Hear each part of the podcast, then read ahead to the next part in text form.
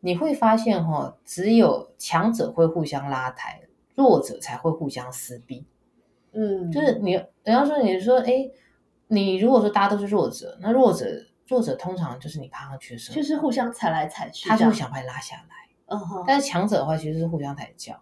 真的，嗯，所以这个是我自己会觉得这几年这几年下来，我自己会觉得学习到比较多。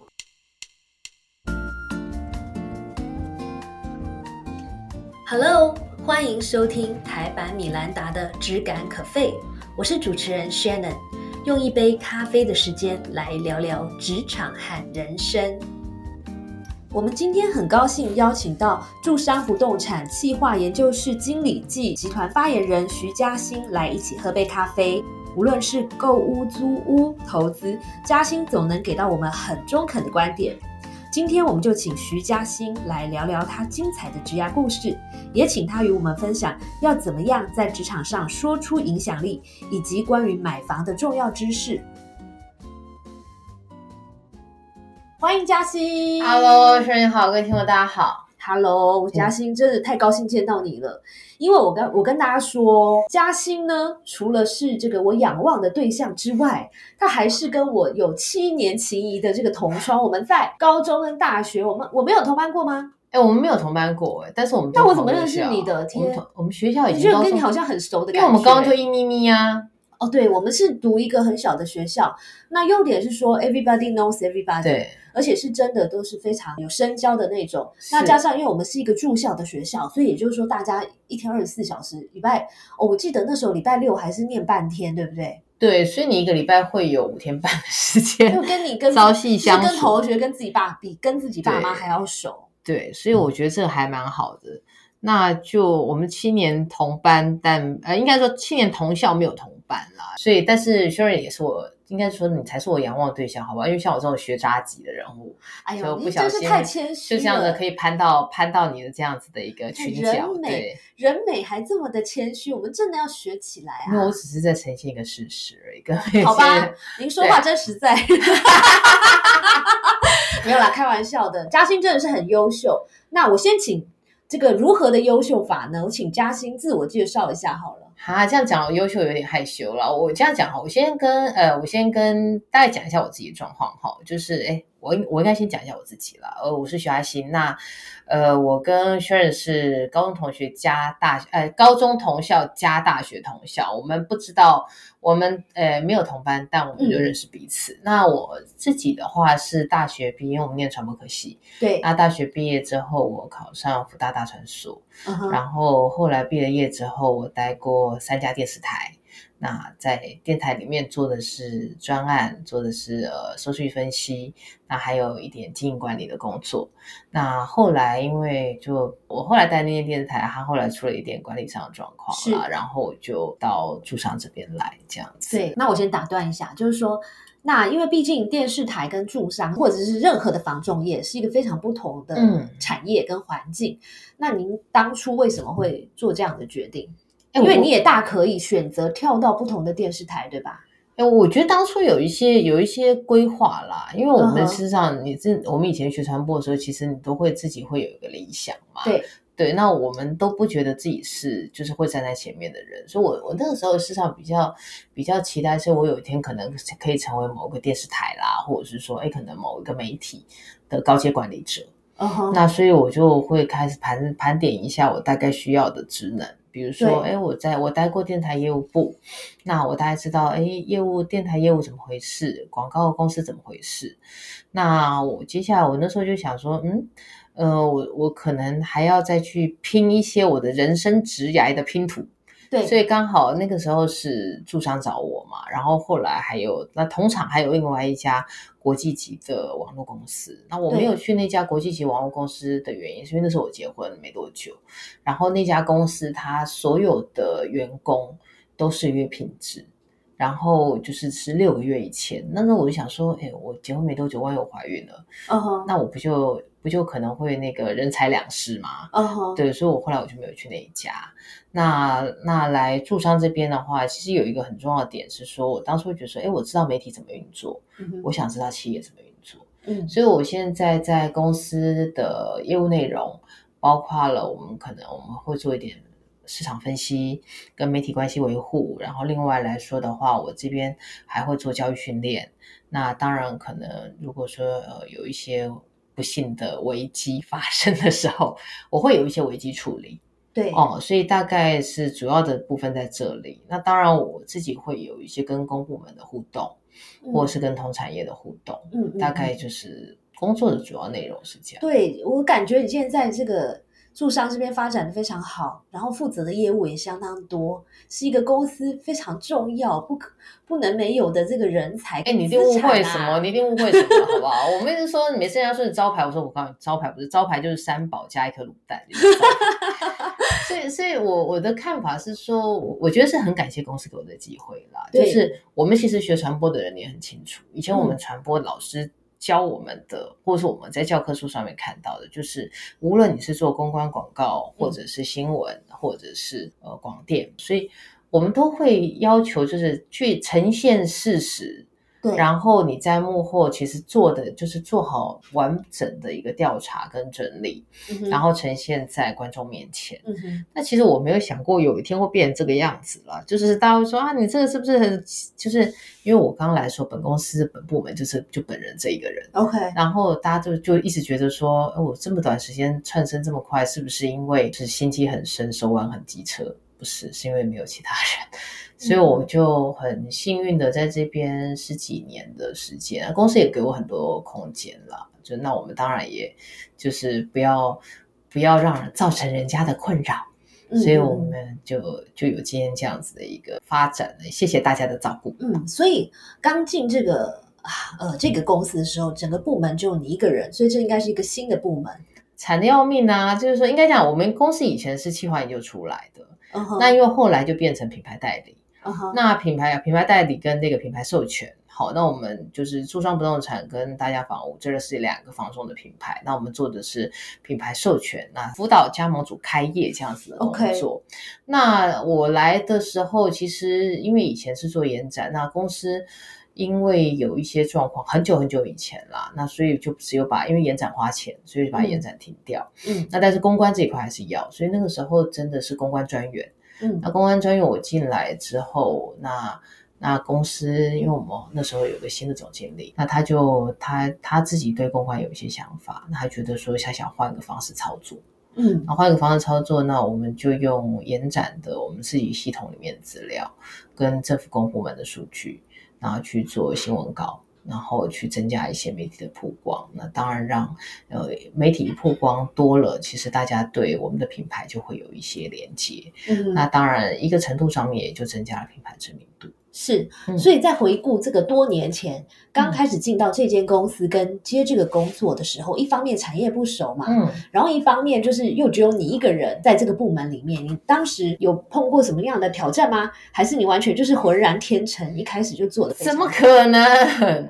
惨不忍睹啊！因为第一个是说，呃，传产不会知道媒体效应的价值，嗯嗯，那所以你必须要要 promote 自己。嗯哼，那 promote 自己的话，那你说在内部 promote 自己，在内部 promote promote 自己，然后、嗯。那当然，因为你做多了，其实外面的人会传回来给老板听嘛。对，对，那所以我觉得那个过程里面其实是很幸运的事情，是因为那时候其实同业大家都没有在做这件事，嗯，所以你就会一天到晚在电视上面看到我，对呀、然后就看看看看到大家都觉得就是你知道我还被同业投诉 NCC。哦，为什么？因为就是那个民嗯 NCT 的说法是说，民众投诉我的原因是因为他怀疑就是本公司有做新闻置入，所以所以就就是公司最大的招牌，所以不用置三宝加卤蛋，好不好？所以，所以他后，所以后来我我的我们就就反正这个东西，就公司有看出一点一点成绩啦，哈。就是说，你说在内部怎么样子让自己被看见？我觉得我们的听众朋友也应该要学一下耶。其实我觉得是嗯月会的，就是说我们会有一些公开的场合，你必须要呈现你的工作的的成绩，对，那你必须要去挑，比如说第一个，你可能你会去统计自己的曝光数，然后第二个是你在媒体的呈现上面，你要呈现它的次数，除了量之外，你还要有值。嗯哼，那量的话，你当然就统计数量嘛，这一个、跟同业比较啊。第二个的话是说，你可以做一些我们说是比较大的曝光。哎，嗯比如说像有一些新闻，可能就是记者会优先来采访你，亦，或者是说你自己有开发出一些话题，嗯带动了，就是哎，大家可能会有一些讨论的声量。那当然有一些你做了一些事情，你可能可以让大家觉得说，哎，你们这个公司这很不错，相当中肯，而且很敢。因为我记得我以前干过一件事，嗯就是你记你记你还记不记得，就是之前有一个就是连锁的餐饮，它开了一个类似像儿童中心这样子的的的那个叫社服的机构。OK，对，然后呢，就有嗯民众啊，就是住附近的民众就说啊，这东西不可以，它是嫌恶设施啊，然后它会影响我们房价啊。就我那时候就做了一篇，告诉就打脸他，这东西不会影响房价。嗯哼，反而是件好事，对不对？对，因为我觉得有些东西是需要被教育，民众是需要被教育的。那我觉得透过公关的这个平台，我们做了很多的事情，比如说像刚刚讲那个，就是社福团体的周边的房价。那另外，我那时候我还记得，我跟我们同业，因为我们只有一家嘛，我跟我的友好同业，我们就一起操作了一个事儿。那个事儿叫什么呢？那个事情叫做哈，不动产的契约书上面加注自己的这个贷款的需求。嗯，因为现在很多人他不是贷款贷不下来嘛，对，我因为我那时候刚入行的时候接客诉，嗯就黑啊，人黑就接了一整年的客诉，然后接那一整年的客诉的时候啊，我还记得就是我接过一个客诉，他是一对工人的的夫妻，嗯哼，然后这对工人的夫妻他们买了一间房子，但他贷款下不来，OK，以至于他违约，他好像被没收快一百。哈很多耶，很多啊。然后我那时候问我们法务说这事情怎么办？媒体怎么从来没讲过？他说对，媒体不会讲这个事情。那我就说那不然我来抄一下好了，因为我就说那这事情我能怎么解决？他说这事情的解决方式就是你要在契约上买卖的时候，对，契约书上面或者你在斡旋的时候，你就要写我的这个贷款。要到命到几成，房贷要到几成，不能只有贷款，因为后来有信贷，他被判就是判违约了，就是有一些认为是房贷加信贷也是贷款，好，那所以你要讲你的房贷呃没有超过几成多少钱，嗯哼，那你就要这个合约就就无条件解除，你买方不需负担任何赔偿。哦，这一课我们要学起来。对，所以现在我们去买房子还是可以这样要求，对吗？可以这样要求，因为它不会加定加在这个我们说是定型化契约里面，因为它其实是有一点点侵害卖方的权益。所以这样做唯一的风险就是卖方觉得你好烦哦，就干脆不卖对，就是讨厌鬼。但是但是就是说，因为这不可能在定型化契约里面，可是买方你要自己要求。嗯，但是我们做了这个事情之后，我跟同学做了事情之后，我们有一点点小小洋洋得意，虽然就虽然有点久了，但是我觉得哎，自己可以做一点对社会这个很符合你的这个社会正义之声的人设，对不对？是，这不叫社会正义正义之声人设。我觉得就是、嗯我们这样讲好了，说你如果你要保护别人，对，不是你就是瞎保护，你要有功夫。那你的武功练好了之后，你才会有能力保护别人。嗯嗯，嗯所以我那个时候就因为当就跟我们法务，因为接客的时候跟法务有一些互动，那有些东西我觉得是可以透过媒体传达给大家。嗯那当然，对产业来说，我嗯我一直认为就是产业的向上提升，从来不是靠产业本身。大家听也觉得可恶，对不对？没有，我跟你讲，嗯一个产业哦，你要向上提升，谁最有用？消费者提升最有用。你的客户的要求最有用，对，你客户怎么要求你，你就会提升。嗯，所以，我们这个行业，我进来的时候，其实已经法制化了啦。就我们有一些相关的，呃，不动产经纪业的管理条例，嗯。然后我们也跟着民法、刑法这样说，到那个时候已经算是完全算是相对的比较比早期的时候透明非常多。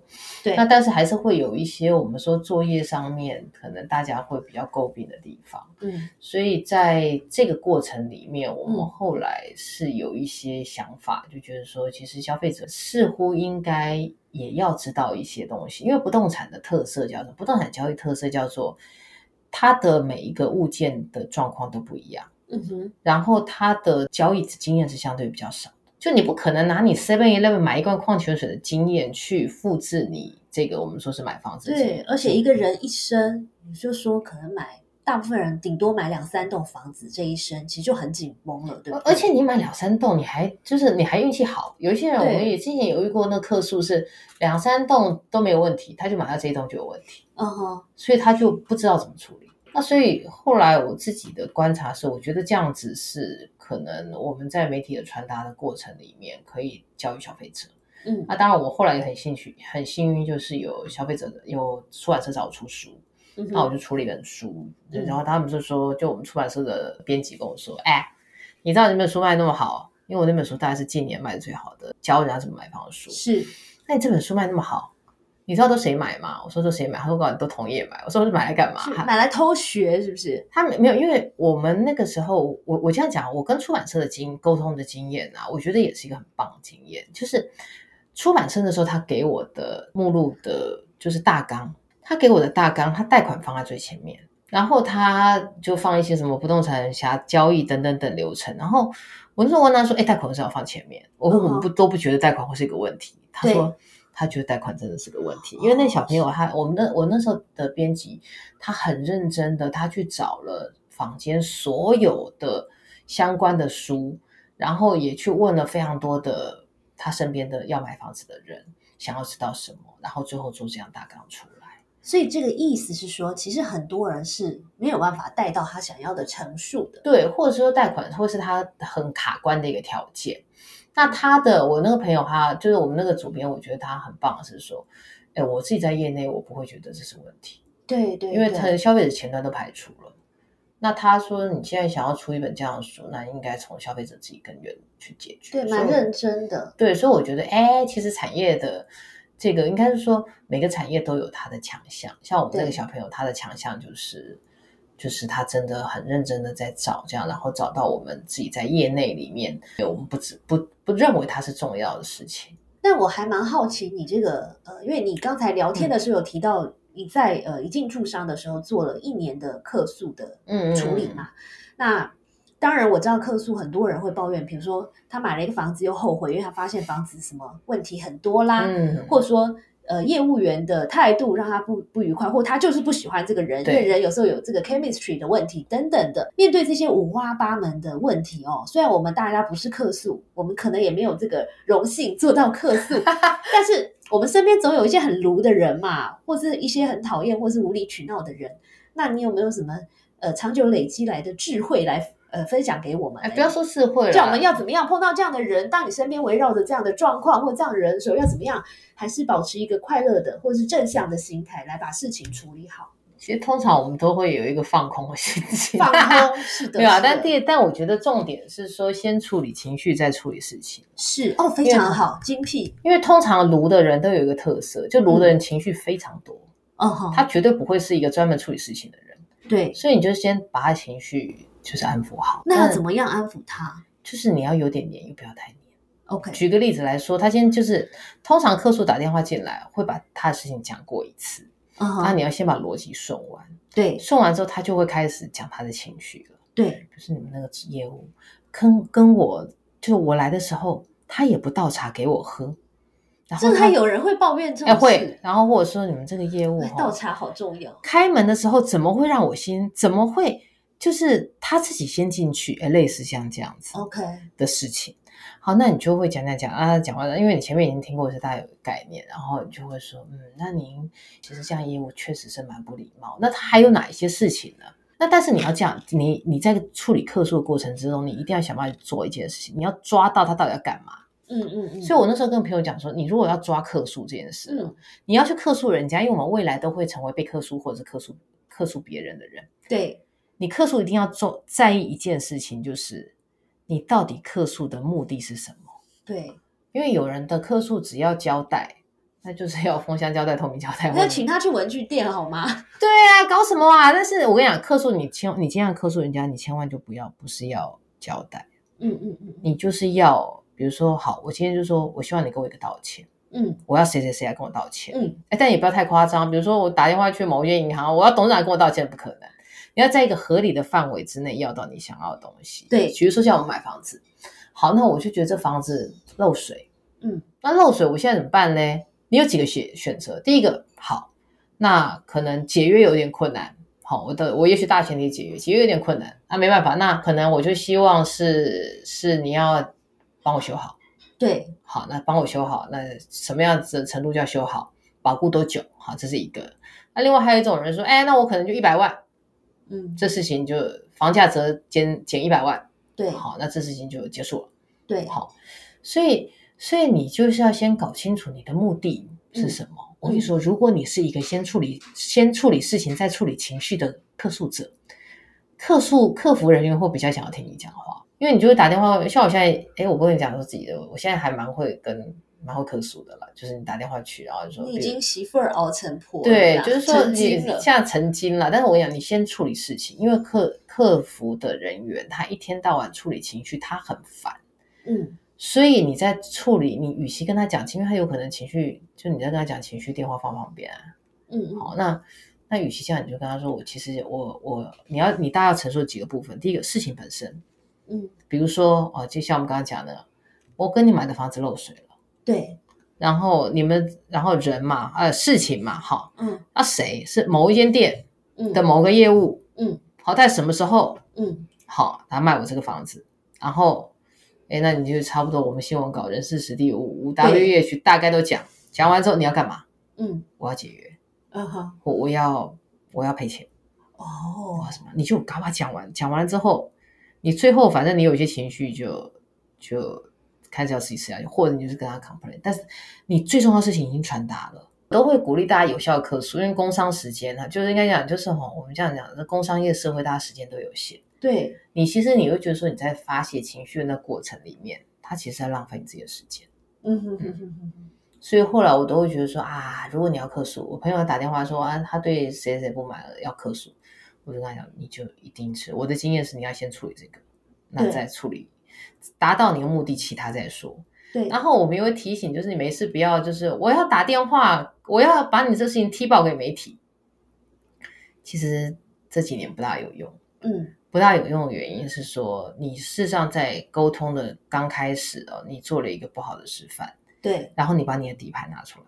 对那对企业来说，其实企业是因为在意商誉才在意你去提报媒体。有一些企业就是，如果这个事情真的太夸张、太鲁了，企业是可以不理你，因为法院见你不一定会赢。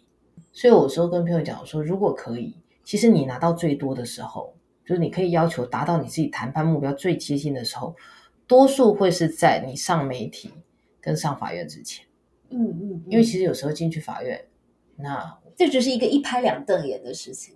对，而且有时候你要是金额不够多，好，你可是官司也要拖个半年一年的，嗯，那你还要出庭，嗯，然后可能还要律师。费，弄不弄，搞不好那个钱也跟你拿到钱差不多。对，这个机机会成本很高，对不对，对？所以与其这样子，你不如就是好，可能前端协调协调完了，或者是在最多最多乡乡镇市公所调解委员会调解完了，嗯这事情 final，你就赶快拿点钱去做其他事。嗯嗯，我觉得得这个是可能比较，我觉得比较想要提醒大家的。对，我觉得嗯。呃，我觉得这一段挺好的。那我帮嗯。大家整理一下，其实就是如果我们在处理一些难搞的状况或是人嗯。的沟通的时候，其实我们要做的，首先第一个先 detach，嗯，就是说切割你自己跟这个 complainer，就是抱怨的人，或者说这个嗯烦人的事的关系。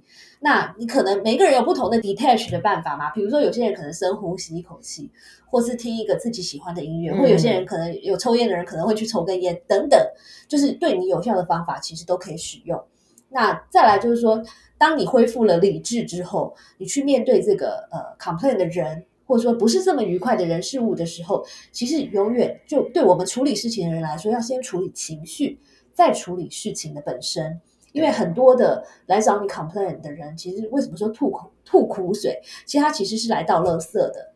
那有的时候他未必，当然他对这个房子不满，或者说对这件事不满，是是是真的有这件事，但是很多时候他是对他的人生不满，或者说可能他有一些婆媳问题或者是什么，哦，是真的，我跟你讲，这种人其实也很多。有以前接客数有接到那客户就是祖宗八代的事情都讲给我听，然后他自己还有打电话来要聊天的，他说我在上班好吗？不要这样。对，对所以你在听的过程中，当然你要处理他的情绪，但因为你已经先 detach，你已经嗯切割你自己，你比较不容易把自己整个人陷进去。那还有就是在听的过程中，刚刚嘉欣讲到一个很好的一点，就是说要搞清楚他要的是什么，这个人真正的目的，到底只是来寻求安慰的呢？就是所谓你说的怎么要一个交代的人呢？嗯，还是说他真的是要呃解约，还是赔钱，还是怎么样？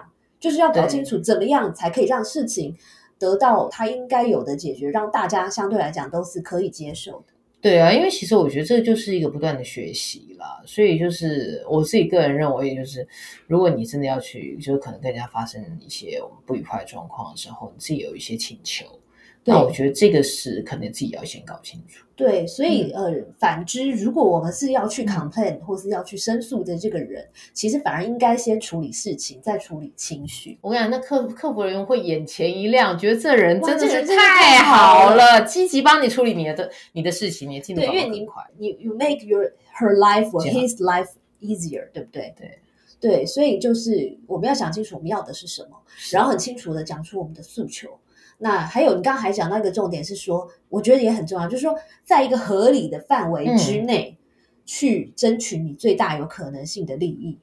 对，比如说像你说漏水哈，假设他可能你去请请人家估，他要修五十万，对，那最后瞧瞧瞧瞧到剩下四十万，对，那我觉得你你如果觉得可以接受，OK，那这四十万这事情就四十万解决。嗯嗯，对，那你也许你会想一些替代的方式，把这个预算控制在四十万以内。嗯嗯，比如说，哎，我可能我不要那么好的材料。对对，那或者是说，有可能做一点设计上的调整，或是请对方再送你一套沙发，类似像这样子。所以，我我觉得哈，以以在我自己在这个这个行业里头学到最多的几个事情，就是说，第一个，你不要不好意思，台湾人太容易不好意思，真的，你就勇敢讲，你想干嘛就勇敢讲，你不去试，你怎么知道有没有？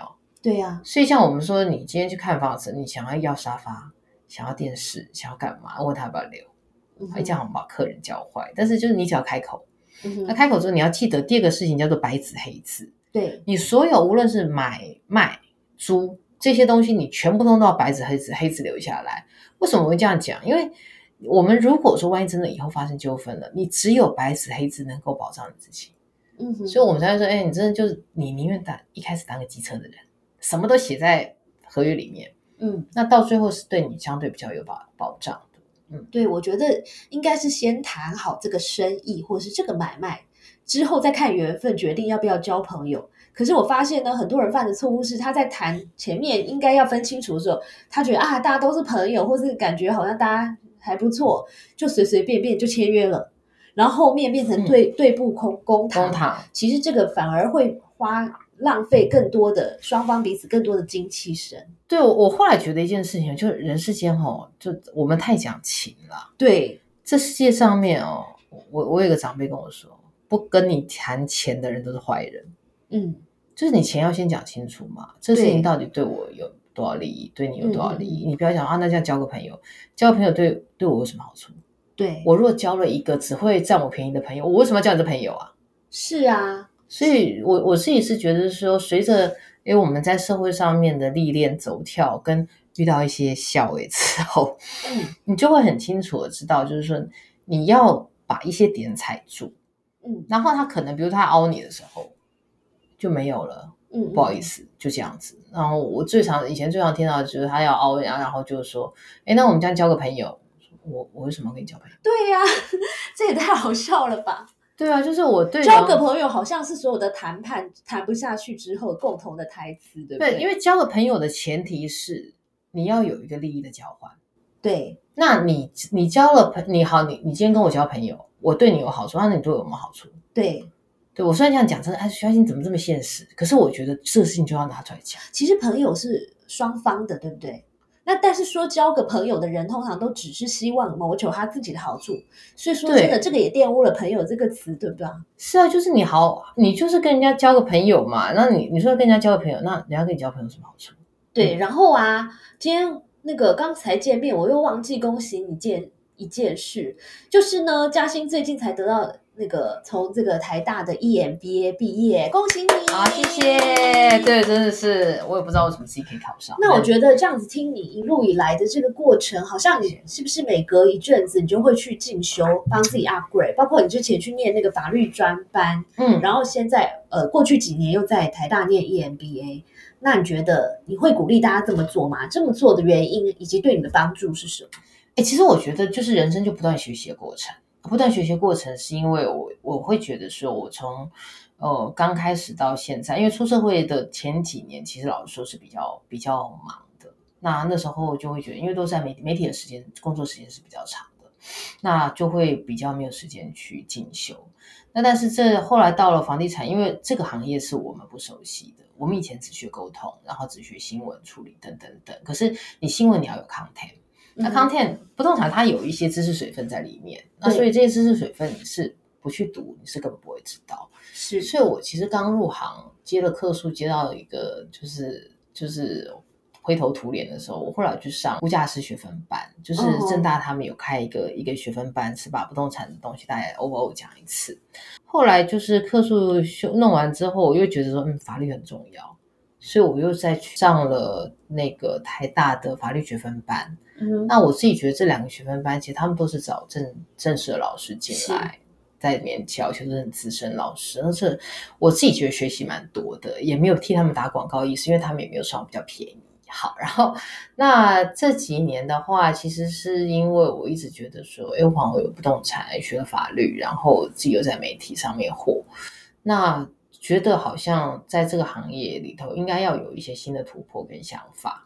那我我自己还是会比较期待成为管理者这样子的概念，所以后来就问了我的长辈，然后我就说，哎，我我现在有三个选择，第一个是说我想再去读法律。那或者是说读地震，那亦或者是读一个 EMBA。对，那我的我的长辈就跟我说，就我问了几个长辈，长辈就跟我说，你你去读 EMBA，因为他的说法是说，你现在再去念地震或是念法律啊，你考上代书或者是律师，你绝对不会比那二十几岁出来的迪亚梅亚更厉害，是没有错啊。对对，所以他那也是一个体力活。对，然后而且那个是经验，因为确实这两个东西它是需要很需要经验的。然后我刚才为什么说我我自己很意外，我自己考得上台大 EMBA，因为本校确实录取率相对是比较低了。那我自己觉得还不够 qualify。可是反正我那一年很幸运的就是说，哎，呃，我是事后听同听听学校的的认识人跟我说，还说，哎，其实后来后来就是刚好。就是老师觉得说，哎，可能在媒体上面有一些表现，那他觉得这个部分事实上蛮好的，所以就把我拉进来。就是等于说，他们因为他们好像在在评估口试评估这个人可不可以进来的时候，我在媒体的表现是有加到分的。嗯嗯，对，其实大家讲到 EMBA，很多人第一个想到的就是那可以累积一些人脉。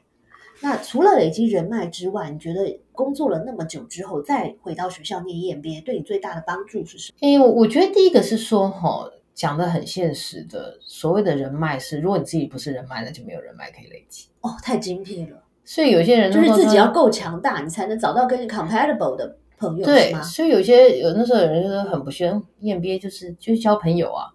我说，其实你。学校老师看不看得起你，能不能进来交朋友，就是一个关了。对，这就是第一关。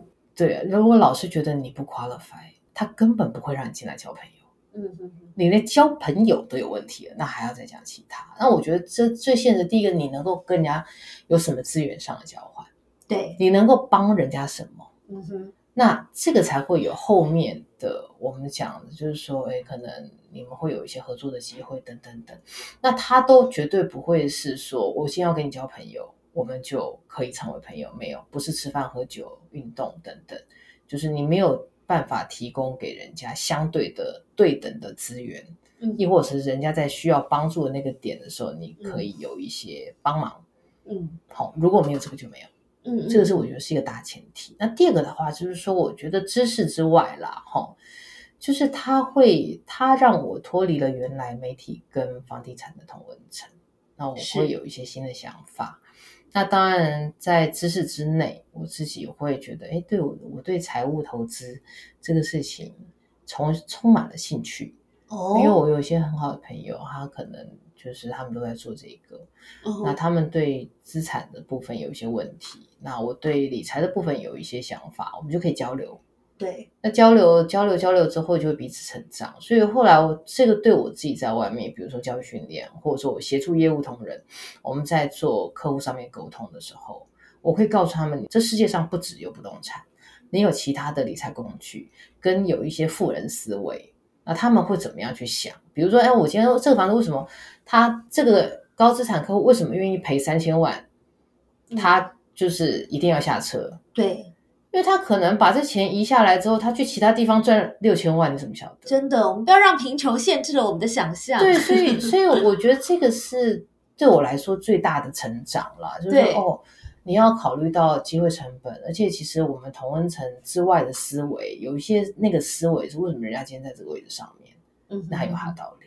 对呀、我我觉得呃，我跟你有一个共同点，就是我们都很努力的想要不断的学习，是，或者说拓展，或者说提升自己啊。像现在现在开这么大的公有点往脸上贴金的感觉。哎但事实上，我觉得你是哎、就是我们自己同学那么多年，其实你创业真的很成功，然后又出了现在两本书了，对不对？没有啦，我不敢说我很成功啦，但是我可以呼应你刚刚一个观点，就是说讲难听点，就是你要想一下自己有什么样的利用价值嘛。是这样子啊。另外一个角度来说，你可以怎么为大家服务？就譬如说，我们有客户跟员工，那就客户来说，我们当然是客户付我们钱，然后我们提供我们的服务，服务或是是但是呃，长期合作的客户来说，你要怎么样让他每一年都耳目一新，而不是最后大家变成一个公关的公务员，每一年都做一样的事情。那对员工来说也是一样。其实我们很希望帮助来我们这边工作的每一个员工都不断的提升自己。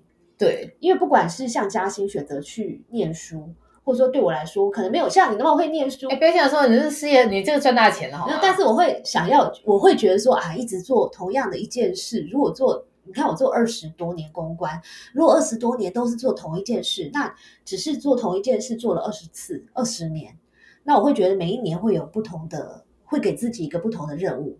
所以，比如说，为什么会有出书，或者说嗯开这个线上课程，或者说现在做 podcast，其实都都是一个就是挑战自己。那我觉得这样也比较不容易老年痴呆症，对不对，对？就是你会接触一些新的东西了。那当然，我觉得回归到后来新的东西，然后你自己要有一些对人性的认知，跟一些我觉得基本上面的了解。因为我们说一张白纸出来，那很容易受伤，因为因为可能就玻璃心或什么一类。但是我后来发现，玻璃心的原因是你的世界不够宽广。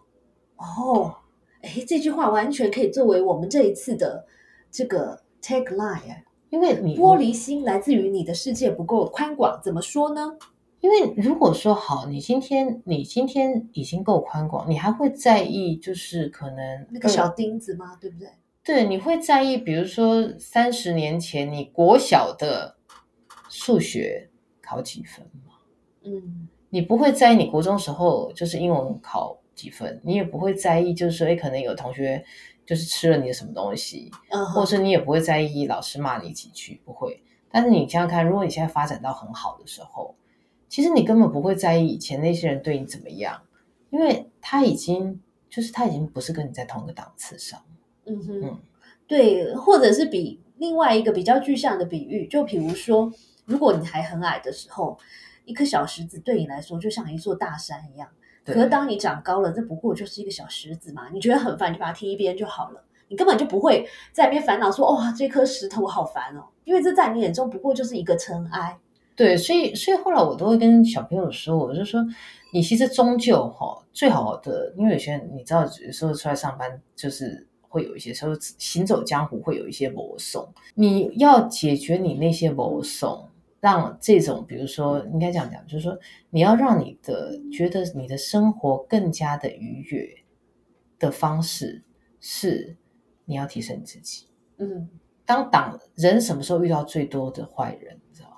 嗯，当你太弱小的时候，你弱的时候才遇到坏人。